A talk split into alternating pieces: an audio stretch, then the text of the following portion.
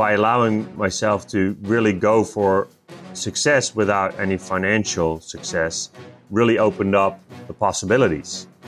With uh, not thinking about okay how am i ever going to get enough money to drive a porsche? And more think about how can i get as many people in africa upcycling waste?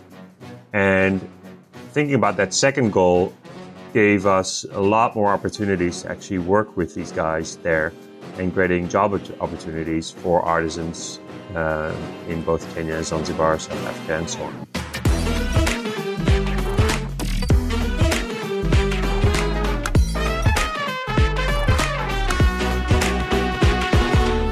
Hallo und herzlich willkommen zu Dare to Create, deinem Podcast für mehr Mut und Kreativität.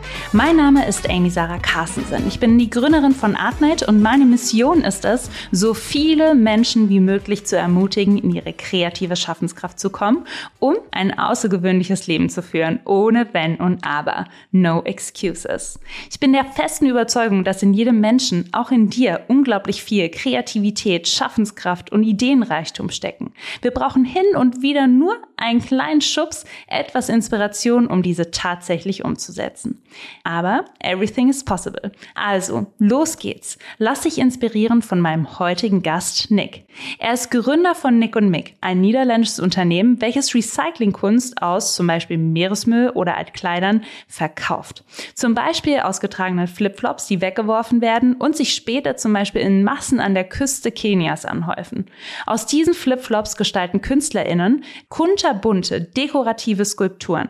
Gemeinsam mit seinen Partnern in Afrika und seiner Frau geht Nicolas der Mission nach, die Welt von Müll zu befreien, auf eine ganz besonders kreative Art und Weise. Den Erlös der Verkäufe gibt Nick und Mick übrigens an die Organisation Ocean Soul zurück oder eben auch an die anderen Organisationen, mit denen er zusammenarbeitet, die sich allesamt für den Erhalt des Ökosystems einsetzen. Nicht wundern, das Interview ist auf Englisch. Ich wünsche jetzt ganz viel Spaß beim Zuhören. Los geht's. The Artwork.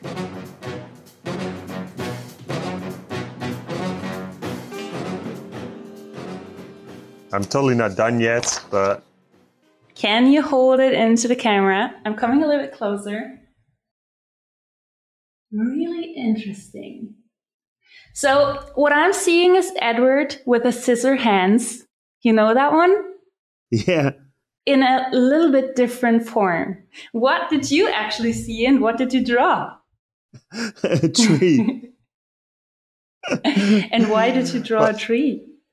Um, I don't know. That's something I did as a kid. I always draw a tree. Whenever I have to draw something, I always begin with a tree. And Why so the first that? thing is, I don't know. Um, it's a it's one of those things that you learn a little trick during art class how to draw a tree by just combining all kinds of lines, and then that started off as a little neat trick how you could draw trees and elaborate on the tree, and then you can always add little things. So you can add a little, some extra leaves or some fruit or a squirrel. And then you get, later on, you can add a street and a tram car or a lamppost or whatever, uh, a sidewalk.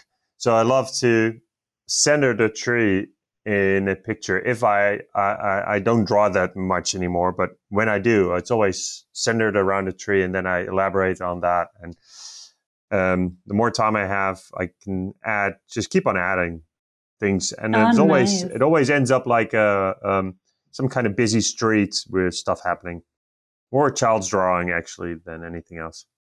Yeah, that's pretty cool. The interview. Do you consider yourself as a creative person? Yeah, I think so. Not per se in the typical sense of word that I make art myself in in pictures or sculptures or stuff like that, but I do consider myself being creative. Yeah. And what does creativity mean to you? creativity for me is finding uh, solutions to problems that aren't obvious and also maybe um, daring to tackle uh, to take on problems that aren't uh, problems that, yeah, well, how did you say this? The pro- well, problems that other people might avoid, taking those on and, and solving them and do something with them. Hmm. And are there some similarities with what you actually did with Ocean Sole? Like there were also some problems and you created new ways out of it. And Ocean Sole is not the only project. So maybe you can dive a little bit deeper into that. Sure, sure. Um, what uh, I find is that the the problems that always occur with the uh, projects we work with, so that's Ocean Sole or Ashanti Design or Chako or Africa Collect Textiles, it doesn't really matter. The most common problem all of them have is that there's the infrastructure in Africa isn't that great.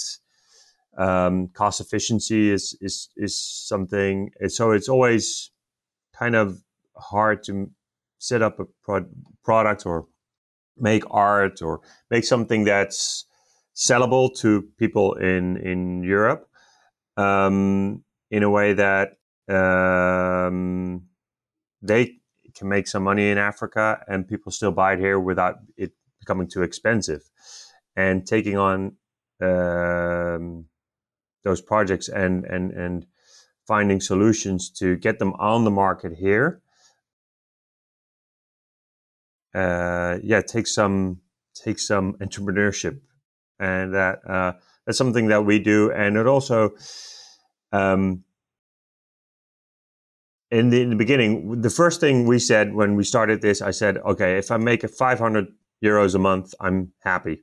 Mm. That's that was my first initial goal, and um, by allowing myself to really go for success without any financial success, really opened up the possibilities. With uh, not thinking about okay, how am I ever going to get enough money to drive a Porsche, and more think about how can I get as many people in Africa upcycling waste, and thinking about that second goal gave us a lot more opportunities to actually work with these guys there and creating job opportunities for artisans um, in both Kenya, Zanzibar, South Africa, and so on. Mm. Long there comes answer. A, yeah, there, there comes like a quote into my mind that fits actually super well. So it's not about the success; it's about how you can serve. And when you said like you initially started it actually as a hobby. So supporting the projects and actually building it up, doing upcycling in Africa and creating art out of it. And once you did let go the thought of, I want to make money with it and I want to like buy a Porsche, then it actually kept going. Did I understand that correctly? Correctly. Yeah, absolutely. It's all about the, the journey um, and not about the goal. I, I, would say, you know, that's something that always comes back in so many philosophies, um, yeah. and that's so much more. Uh, that just really all we do is about the journey, getting stuff done and making sure it happens, and the end goal is never to, well, of course. And how did you, so let's go back to the first days of Nic and Mic. So how did you actually know where to start? And did you know back then that this is your life mission and that this will be something that you will be doing for the next couple of years, decades? Yeah, well, um, I was always interested in in trying to find a solution to, on the on one in one hand, make a living, but also contribute to uh, the world. So whenever the first thing that came into my mind, whenever I make a transaction between a customer and myself, normally there's only two parties that benefit. That's myself and the customer. But yeah. in our philosophy, I think there should always be a third party benefiting from a transaction, and that should either be nature or society. And so when I first um, when I finished my education, my brother came back with a few sculptures he bought from the guys at Ocean Sole. And they were really small, so they only had a couple of people making these really small sculptures for tourists. But they got a and lot of, media. What? Just sorry out, for sorry, out of flip flops.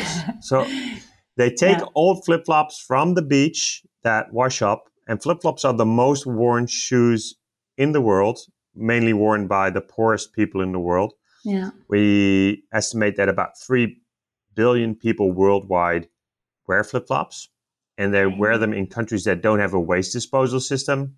So that means that most of these flip flops end up on the street or in the bushes or on the beach. And when it rains, they uh, end up in the river, and then the river washes down into the sea. So they uh, become a part of the plastic soup, but also wash up on the beaches um, all over the world and also in Kenya. So in Kenya, they started cleaning up the beaches and taking these flip flops and local artisans that used to do wood carvings asked them, you know, can you stop making wood carvings, but use this waste that's already there, thus leaving the trees where they are and cleaning up beaches at the same time. And this went really well. They sold loads of sculptures to tourists, and it went so well that they even went on CNN, National Geographic, and they had a little post on German television as well. And this is, I would say, about 12 years ago, maybe Yeah. 10, 12 years ago. And their only problem was is that they were selling small sculptures to tourists, but this wasn't this wasn't enough to be uh, to scale up. Yeah. So they needed some method of scaling up. And whenever they got a question from somebody out of, you know, somebody from Europe calling, you know, I would like a sculpture, they were just they were just un, not professional enough. They didn't have the tools to um, to take on such a question and actually fulfill it. So they needed help with that. They told my brother when when he was in Kenya, he did an internship at the Dutch embassy, and they told him this story. And he, he came back from Kenya and he told the story to me. And I thought, wow, this is just something that totally fits in my philosophy of creating a third win. Of how mm. can I sell something, make a living out of it, or at least some money out of it, and then also make sure that both the planet and people in Africa benefit from it.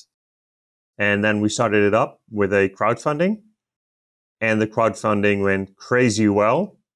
So a lot more people than I thought that these were amazing sculptures. And that was pretty much the start of the whole business. Yeah. So it sounds quite simple, to be honest. So your brother figured it out and found that organization in Kenya. They are creating artwork out of old flip flop waste. And you actually supported them as an organization to scale everything up so that they're now shipping worldwide their, their artwork. And then you set up a crowdfunding campaign and get the project started. Understood Yep. correctly? Yeah, well, yeah. The And well, when we, we only yeah. had we only had seven hundred and fifty euros because I just finished school. My brother did an internship, Yeah. so we didn't have any money at all. But we really wanted to help him, Yeah. and the crowdfunding gave us some money to start up with. But more importantly, the crowdfunding showed us because we had two hundred and fifty crowdfunders in the, in just the Wow. Netherlands that showed us that a lot more people than just us like these sculptures and that's really Yeah. so it's really a good market research as well and that really helped us to Yeah. uh, to start up you really dared to create. and were there some doubts also in the beginning where you said like, oh, is this working? Or was it like your brother told you from that and then you kept going and thought, okay, this is it. This is like the mission that I'm on. And then you were just doing it. yeah pretty much we don't think too much about stuff um, we don't make a lot of plans we just see something and say wow this is really cool and then we just go for it and then the problems come afterwards and with ocean sole we had a ton of problems um, sculptures with you know we had elephants which had their eyes askew, which w- with one eye about three or four centimeters above the other one. so it looked like it ran into a wall, you know. And then when we told the guys in Kenya, I said, "Well, we had these great elephants, and all of a sudden now there's one that's that looked like it ran into a wall. wall. What happened?" And then the first reply often was, "Well, this happened during transport." Well, it's made, it can it, an eye cannot be displaced during transport. So um, we really had to find who of the artisans uh, there are um, who makes the nicest elephant, pretty much. So they were with a quite a small team then.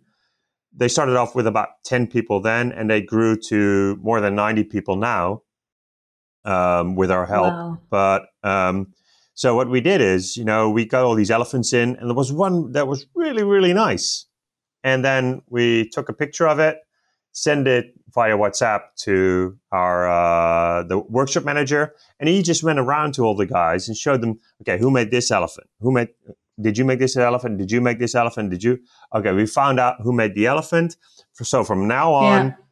Samuel is the elephant guy, and more people. He, so he has a small team now, and they all make elephants. But whenever an elephant was is finished, Samuel is the one that says, "Okay, this is how an elephant should be," and that's pretty much the same as they did it in antiquities. You know, when a big sculpture was made, Michelangelo didn't make all the sculptures by himself. You know, he had a lot of trainees making these sculptures, and then in the end, he said, "Okay, this is good; it can go out." And I think that's pretty much yeah. the same. Nice. So this is like really really cool. So you have then experts for elephant giraffes etc right? Yeah and a couple also that just yeah. make tailor-made stuff. We did a big grizzly bear last year. Um, so then you need a couple of guys that really understand um, the anatomy of animals and just have a natural feel for it. For instance jonathan he came to ocean sole and he he wasn't even a woodcarver but we showed him a picture of a llama, and two days later he made a llama, and it was spot on. Wow! It was an exact llama, and yeah. we often get the question: Can you do a, a flip flop carving workshop? And people don't understand how difficult it is to make a 3D anatomically correct animal. It's it's insanely difficult, and Jonathan just has this. What's that? Fingerspitzengefühl, or how do you say that? Is that yeah, a German? Word? That's the German yeah? word for it. Yeah. Um, yeah. And he just makes it. He just shows it, show him a grizzly bear. He makes a grizzly bear. And so it's really great having a couple of these guys to just see an animal and just recreate it. Yeah, this is nice. And you said just uh, a couple of minutes ago that you do not think too much. So you see something, you see an opportunity, then you just get started. Yeah. And why do you think so many people are hesitant? Because there are so many opportunities out there. There are so many opportunities to help or to do something good. And what is your secret sauce? I would say that you're not thinking too much and get into doing mode quicker. Okay. Well, I'm start off let me first say I don't like help books and stuff like that because everybody has their own way of doing things and everybody has their own route to sort of speak success. So what we what works for us doesn't necessarily work for somebody else. But what I've learned and what really worked for us is that um, when you're really passionate about something and you just take it on, and um, people just really hook on to your passion if you're genuine about it, um, it just takes off.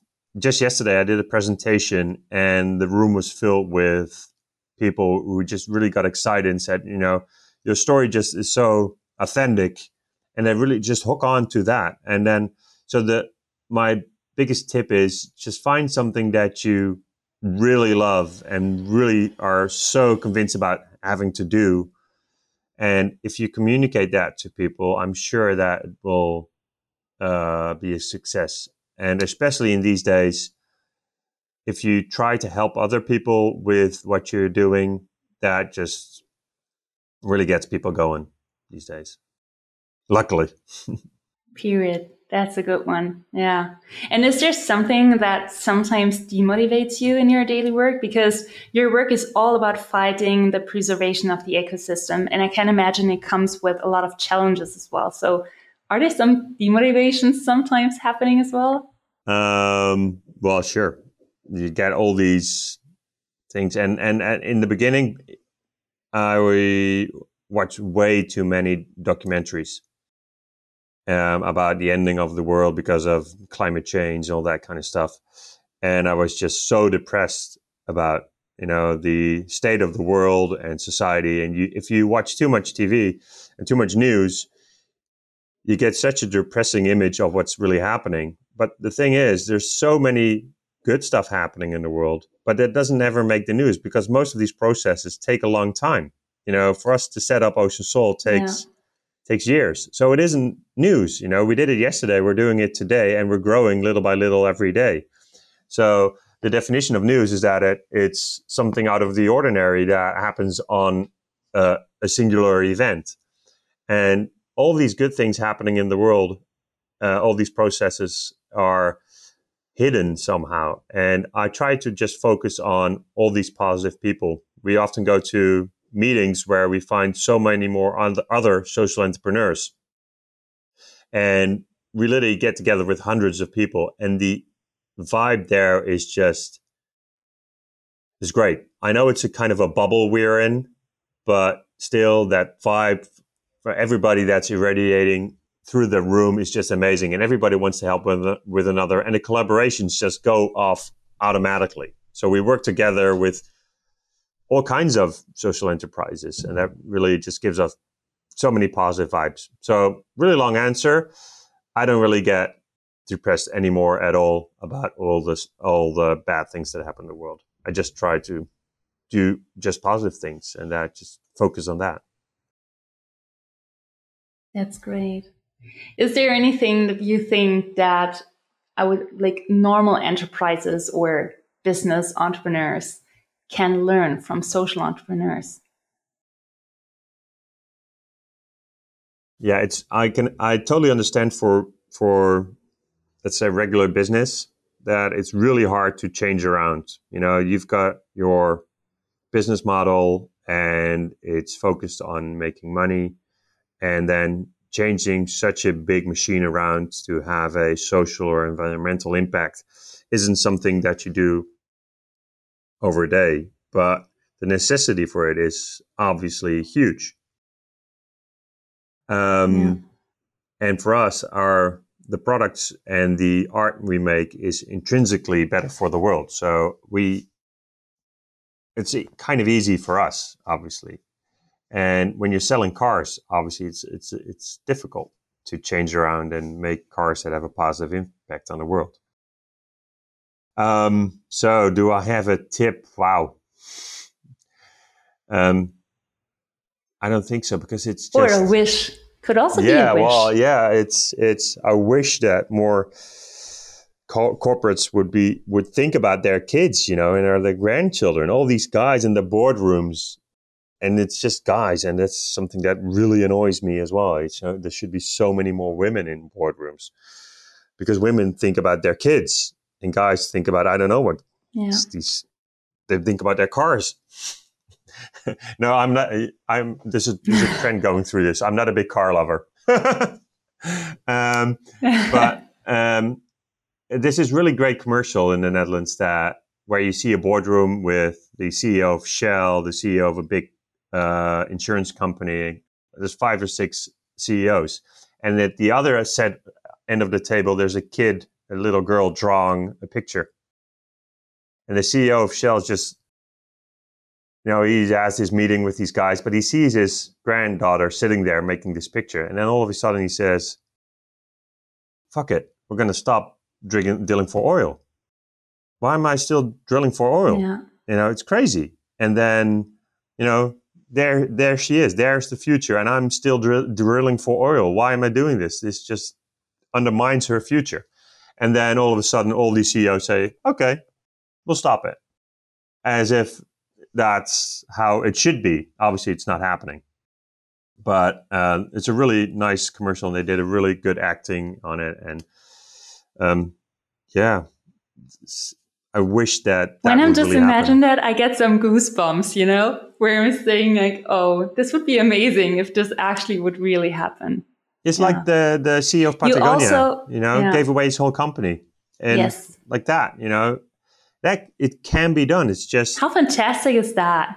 Yeah. Yeah. It's just, it, and, and I think other companies can do that well as if there's just the will for it to do it, Yeah. it, it should, it should be doable. You know, we made these huge changes. If you saw what Everything is happened, possible if you have the will. Yeah. Yeah, if you see what happened in the Second World War in America, you know, America was a a and this is totally off topic, but their um, navy was like the the the twentieth biggest navy in the world. By the end of the Second World War, they had the biggest navy by far. They produced a battleship every single week. How can a country that has the smallest navy ever transform within a couple of years to being the biggest navy in the world and produce a battleship, which is a huge, complex thing, every single week. Yeah. This means that if this can be done in 60 years ago, we must be able to do much more now if there was just the will. What is holding us back? Many Yeah. of us. Invented, yeah, invested interests, uh, I would say, yeah, Hmm. and the complexity of society. Let's get back to the. Yeah, yeah, that's true. That's true. We actually met a couple of weeks ago also in Berlin, and I want to come back to the women. and you showed me a project that you're also supporting, and actually, it's a project where out of old jeans that are also shipped to Africa, um, carpets are made of. And maybe you can tell us a little bit more about it because I'm still so fascinated about a motif on a carpet and also the meaning. But I want to hand it over to you to tell a, a little bit more about it. Sure. I'll try to keep my answer a little bit shorter than before. Um, the carpet that we're talking about is the African Queen uh, rug, and it's made by Africa Collect Textiles. Africa Collect Textiles is trying to put a stop to the huge import of textile wastes from the Northern Hemisphere, mainly from the Netherlands, Germany, the States, Canada. All our secondhand clothing, like 95% of it, ends up in Africa. And it's supposed to be recycled, This but is it isn't. crazy. Yeah, it's. I um, I just saw this morning. I saw a uh, video that says that one percent of our clothing is made from recycled materials, and ninety nine percent of that is made from industrial waste. So, nearly no clothing is recycled. Less than one zero point one percent of the clothing is made from Yeah. old clothing. So, the clothing industry is anything but circular. Well, Africa Collect Textiles is um, their main goal is to make a circular textile industry in Kenya. There's cotton Ken- Kenya, and there used to be a really active clothing industry. But now the cotton gets shipped to Asia, and then they make threads there, and then the clothing somewhere else, and then the clothing goes to us. And then when the clothing is worn for two, three, four times, it ends up as waste in Africa. Well, let's just make clothing in Africa from cotton that's in Africa and worn in Africa and just keep it all in one place. That's their goal, that's their mission. Well, um, in the meanwhile, so, there's still. so we're actually shipping. Yeah. So we're actually shipping our waste to Africa. Yeah. In huge quantities. And it's called secondhand clothing. in clothing. huge quantities. Yeah, it's called secondhand clothing, but, But it it's not used as secondhand clothing. No, no, no. It's, it, waste. it gets it gets dumped on huge waste uh, dumps, and it or it goes into rivers, uh, or it's set alight, and then it just burns and creating toxic fumes. And um, um, and it used to be sold to, and it, they still sell it to these secondhand clothing resellers. Um, and before before the fast fashion industry, most of those clothing in those that was sold to these secondhand clothes sellers, about 90% of it was still wearable. But since the fast fashion industry yeah. with H&M, Zara, I'm all about name shaming, uh, Primark, um, they, uh, their clothing is such worthless. They, i i i if you if you put it in a washing machine four times, it just falls apart. Imagine if you put it on a washboard Yeah. in Kenya, you just tear it apart immediately. So all this clothing that goes to the Yeah. resellers, they pick out four or five pieces, and the rest they just dump straight away. Um, so that's what Africa Textiles is all about. Um, the rug that they produce is made from 40 non-wearable jeans. So these are, for Yeah. instance, these cheap jeans from these fast fashion industry, but also XL, XXL sizes. There aren't that many XXL Africans out there. So why are we shipping these sizes to them, you know? They can't use those. Yeah. So we take all, all all those jeans that aren't sellable, and those are then um, cut into strips. And Margaret Amimo is the weaver that, and there's now also a second weaver that produces this beautiful rug with a African lady on it, with a big afro and an earring that's in the shape of Africa. Her head is slightly bigger than the carpet, which symbolizes that her ambition for Africa, for herself and for Africa, is bigger than the confines in which she grew up in. Um, and uh, uh, uh, Margaret, who makes this carpet, uh, before she worked at Africa Textile, she worked as a housekeeper. And she couldn't make enough money to keep her kids with her. Her, her kids used to live with her sister on the countryside, and she saw them a couple times a year. While making this carpet now, she makes enough money for her kids to live with her, close to the uh, workshop, and all four of her kids can go to school. So you can imagine every time I sell one of these carpets, I'm just over the moon. And I know I'm not Yeah. ever going to be rich from making these carpets because she only can make one a week, and we make about 200 euros per carpet. So, you know, um, with all the expenses we have, it's never going to make enough money for a Porsche. There we go again. Um, but Yeah.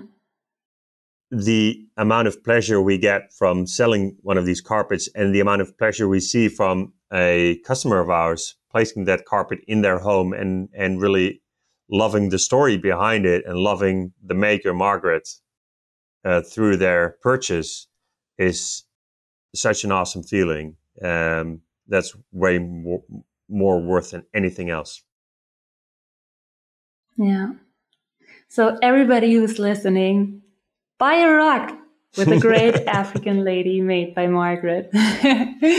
no, it really it looks so amazing and for me the story behind it, it's not just a rug or a carpet. It's so much more.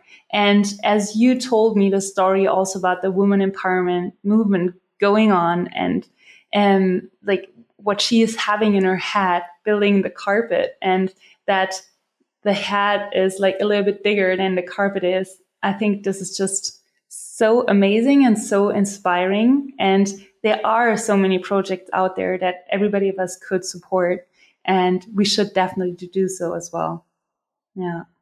Yeah. What inspires you also in your daily work? Like, where do you get your inspiration from? Like, I'm totally inspired now, maybe also from the people you're working with, but is there something that really truly inspires you?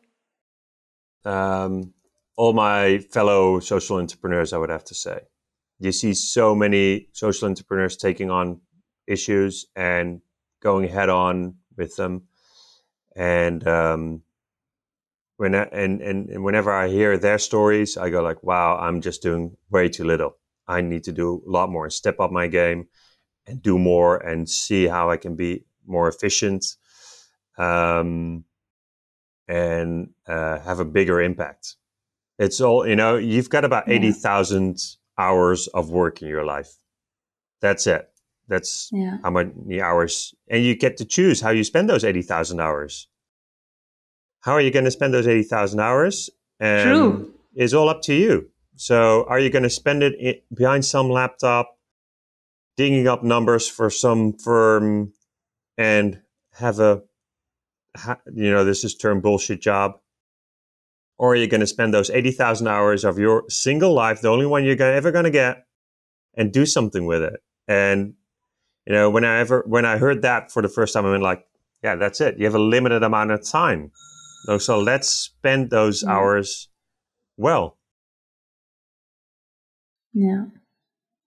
So the most valuable gift that we have in life is time. So I'm really thankful that you're spending this hour with me today and also with all the listeners because I think it's so important that you're spreading the word with everything that you're doing. And I think it's really, really inspiring. And like you have found your passion and also your mission that drives you every day. And let's assume there's someone listening right now who's not there yet, who doesn't really know um, how to turn a dream or a vision into reality because she or he might be too scared to make the first step. And what do you think are good ways to really change that perspective and start turning a vision into reality? Oof. That's a big one. That's a big one. yeah, it's so hard to. I I I'm, I always tend to to try not advise people too much. Um, because everybody really has their own story. You know. Yeah. Um, and as I said before, what worked for me really works for me. And you know, I had this opportunity and I took it on at exactly the right time. And it's all about timing, you know. At one moment in your life, you find this, um, find this thing, and you have a good feeling about it, and all the things just fit in nicely, and then just go for it. That's the advice I could give, but do you listen often to your intuition? So are you really yeah, a person about, can that's all, all, feel and all, listen all I do. to your intuition? that's all I do. I, I am yeah. I'm the worst um, a decision maker if it comes to actual basing my decisions on on typical things that somebody might do on revenue streams and all that kind of stuff. I just see something that I love, and then we say, let's do it. For instance, the we have these beautiful bean bags made from textile waste, and um, and we just love them. So we said, yeah, we're gonna we're gonna introduce these bean bags to everybody, but they're huge, and shipping a bean bag is terrible because no shipping company wants to ship your bean bag, and so it's really expensive. Yeah. It's it takes a lot of labor getting to fit it into boxes and all that kind of stuff. But um, so if I thought about all that stuff, I would never have done it because it's just a business wise, it's just isn't really smart to do. And I think a lot of people get held back by that. But if you take it on and just love it really and you do it, and there's and we see that just so many people love the beanbags too. So uh, and we help a lot of people with them. So it just works out in the end. Yeah. And you have come quite far now in the last 12 years. So as you said, you have the bean from project called Ashanti. You also have normal bags and decorative pillows um, that you're producing as well. You have um, Ocean Sole for really creative artwork and sculptures, mainly also animals. You have the denim rugs. You also have glassware that you're supporting. Did I miss something? Uh, that's it. Yeah. Yeah. These we're looking like for more projects, ventures. Right? That's... So it's, yeah. Whenever we. And how uh, do you uh, find them? Yeah. That's, they just come across our path pretty much. It's, it's always it's always something else. Uh, it's never the same route that you can walk. You know, it's not like there's a big list of African ventures upcycling stuff into into beautiful stuff, and you just you know like a li- little list you can call. But you just whenever we're there, we meet people. What we also do is call embassies. You know, call the Dutch embassy in Tanzania and say, you know, you've got all these people walking around in the embassy they also have a private life. They go out into the cities and to the countryside. They see stuff. They see stuff happening. And they, yeah. I'm sure that loads of them go like, wow, this is great. Somebody should really help these guys grow or help these guys out finding whatever they need. So we call the embassy and, you know, and say, okay, there's just let them know, let everybody there know that we're here. That if somebody sees that and they see this project that really needs help, they can call us and we can figure out if we can help them. And that's one of the uh, one of the lines we use to find new ventures. And uh, yeah, but cool. we also just come across. And is there any opportunity? Yeah. Is there any opportunity that people who are also listening right now can support you? Um, well, spreading the word mainly is that with whatever. You know, look, yeah, yeah, look us up and go to our website, and we've got loads of videos how our stuff is all made with um, our, the guys in Africa that really tell their own story. Um, look at those videos, share those videos. Um, uh, this podcast obviously helps a lot. So we we really thrive on free publicity, pretty much, and we don't do any advertising. Yeah. Um, and obviously, in the end, what we really what the what's the core of our our uh, business is that we believe in trade, not aid. You know, we are not an NGO. We make money yeah. with what we do. I do this now with my wife. We make enough money to live off. Um, and we've got over 100 people in Africa that can support their families. And by mm-hmm. making desir- desirable products and artworks. And um, so instead of giving, always keep on giving to an NGO, you can also support people there by, by enabling them to support themselves. So yeah. them making their, their, and they're proud, you know, they're proud of what they make yeah. And that's essential. They shouldn't be standing in line for free bags of rice. They should make something out of waste yeah. that's beautiful, sell it, and be proud about yeah. it. And doing that is just also makes me proud, but that also creates sustainability for the future for them. They know that they can make desirable products that they can sell and make enough money to live off. Yeah, I think this is a really, really important point. And I'm super proud also of you and your wife and that you keep going and doing all of that. The test of courage. And I have one last question. Is there something that you really want to dare within the next 12 months that potentially has to push you out of your comfort zone? Is there something that you really want to dare? Mm.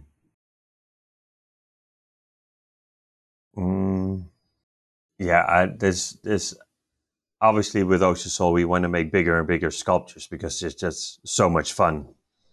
Um, so what we're actually really looking for is somebody who would challenge us to make a sculpture that's out of our comfort zone. You know, a couple of years ago, somebody asked us to make a dragon, yeah. and we're like, okay, a dragon, a Disney dragon, a Lord of the Rings dragon, a Chinese dragon, an Irish dragon. They can be all kinds of dragons. So, yeah. Then making a dragon with the guys in Africa who've never ever seen. Well, nobody's ever seen a live dragon, but you know they don't they don't live with books and TV that much as we do. But for them to imagine a dragon that also a client likes and that has the right shape and proportions, that was a really challenge. So I would say if we could make something in these upcoming 12 months that's so out of the ordinary, that'll be the biggest challenge, I would say. And then getting it from Kenya to us to somebody, that's always always a challenge um, and a lot of fun. So I would say, yeah. yeah, something like that. Yeah, maybe somebody listens who wants to have a giant sculpture of we don't know what yet. We don't know what, that and that that would be the challenge. Yeah, if they would so come to cool. me, I, they yeah. would come to me and say, "I want a big giraffe." I say, "Okay, sure, we can make a big giraffe." That's no, we've done that before. Yeah, but you know, challenge us. Say, yeah, you know, make I don't know, uh, a car, a bus, a a tree. Um, I don't know could be anything, you know. And one last fun fact that you told me when we met in person is that German usually buy elephants, right? Yeah, yeah, yeah. That's and we, other uh, countries. um, in the Netherlands, everybody buys giraffes, Um, and in Germany, there was a lot of people buying elephants. And in Belgium, everybody buys hippos. I don't know what. This is so funny. I don't know why. It's Me just neither. something. We just no. keep it as it is. Yeah, that's, uh, it, we don't need to know. Yeah. And one last point for everybody who's watching this on YouTube, you just showed me like this giant moose hat. Can you just like show it maybe quickly into the camera because it looks Oh, yeah, so, sure. so amazing. I will grab it right now. Wait one sec. Thanks. There we go. I really love this. So it's like a giant moose hat, really colorful, out of old flip flops, and it looks just fantastic. Thanks. Yeah, I love. I re- this is. Uh, we just got this in last week, so um, and it came along in a big container that also had a 5.6 meter high giraffe. Um, that's the biggest giraffe we've ever made by now, by this, thus far. Wow. So This is it's always so cool. like it's So, always like Christmas whenever a container arrives. You know, a container Yeah. arrives from Kenya. it's Christmas because we get all these boxes and there's always something new in there. We had par- parrots and we've never made Yeah. parrots before. So one of the guys made really nice parrot and we said, yeah, let's come up, let's do parrots. And so every once in a while, the guys there, they get some time to make something for themselves. And whenever it's something that's really nice, we say, okay, let's make 10 of them and see if people here will, will buy them. Yeah. Yeah. Hopefully they will do. Christmas is also coming. Every year, birthdays are coming. And I think everything that you're doing on nickmick.nl is like also amazing for a great gift supporting people in Africa, supporting your organization. And I want to thank you so, so much for this time. Thanks a lot for telling us more about what you're doing, for like involving us into what you're doing, teaching us what you're doing, and thanks for really making a different impact for the good. Yeah. Well, uh, you're you. very welcome. Thank you very much for allowing me uh, to tell and share our story, especially to people in Germany, because um, when we met in Berlin, the enthusiastic rea- reactions we got where we met from all the other people visiting the event was great. Yeah. It's just amazing how many uh, Germans really love what we do, even more than people here, I would say almost. So, So let's spread Yeah. the word. cool. Thanks. nice. Thank you. Vielen lieben Dank fürs Zuhören und deine Zeit. Nick ist ein Social Entrepreneur durch und durch und ich finde es unglaublich schön, dass er ohne auch nur kurz zu zweifeln seine 80.000 Stunden Arbeit etwas Gutem widmet. Und zwar nicht, um sich ein Porsche kaufen zu können, wie er gesagt hat, sondern um Menschen in Afrika durch die Unterstützung von Upcycling-Projekten sich selbst zu helfen. Wenn ihr also das nächste Mal ein Geschenk für jemanden sucht oder euch selbst beschenken wollt, denkt an Nick und Mick. Die Figuren aus Flipflops, die Teppiche aus gebrauchten Jeans und die vielen weiteren tollen Produkte. Denke auch darüber nach, wenn du das nächste Mal Klamotten shoppen gehst, ob es wirklich notwendig ist. Wir haben doch eigentlich alle mehr als genug. Ich würde mich riesig freuen, wenn du dir jetzt kurz die Zeit nimmst, bei Instagram, TikTok oder LinkedIn vorbeizuschauen unter Amy Sarah Carstensen und deine Gedanken zur Folge dalässt, kommentierst und mir folgst. Den Link zu Nicks Kunstwerk findest du wie immer im jeweiligen Post zum Podcast auf den genannten Social Media Plattformen sowie alle Informationen zu Nick und Mick. Sei mutig, wild und kreativ. Dare to create, deine Amy.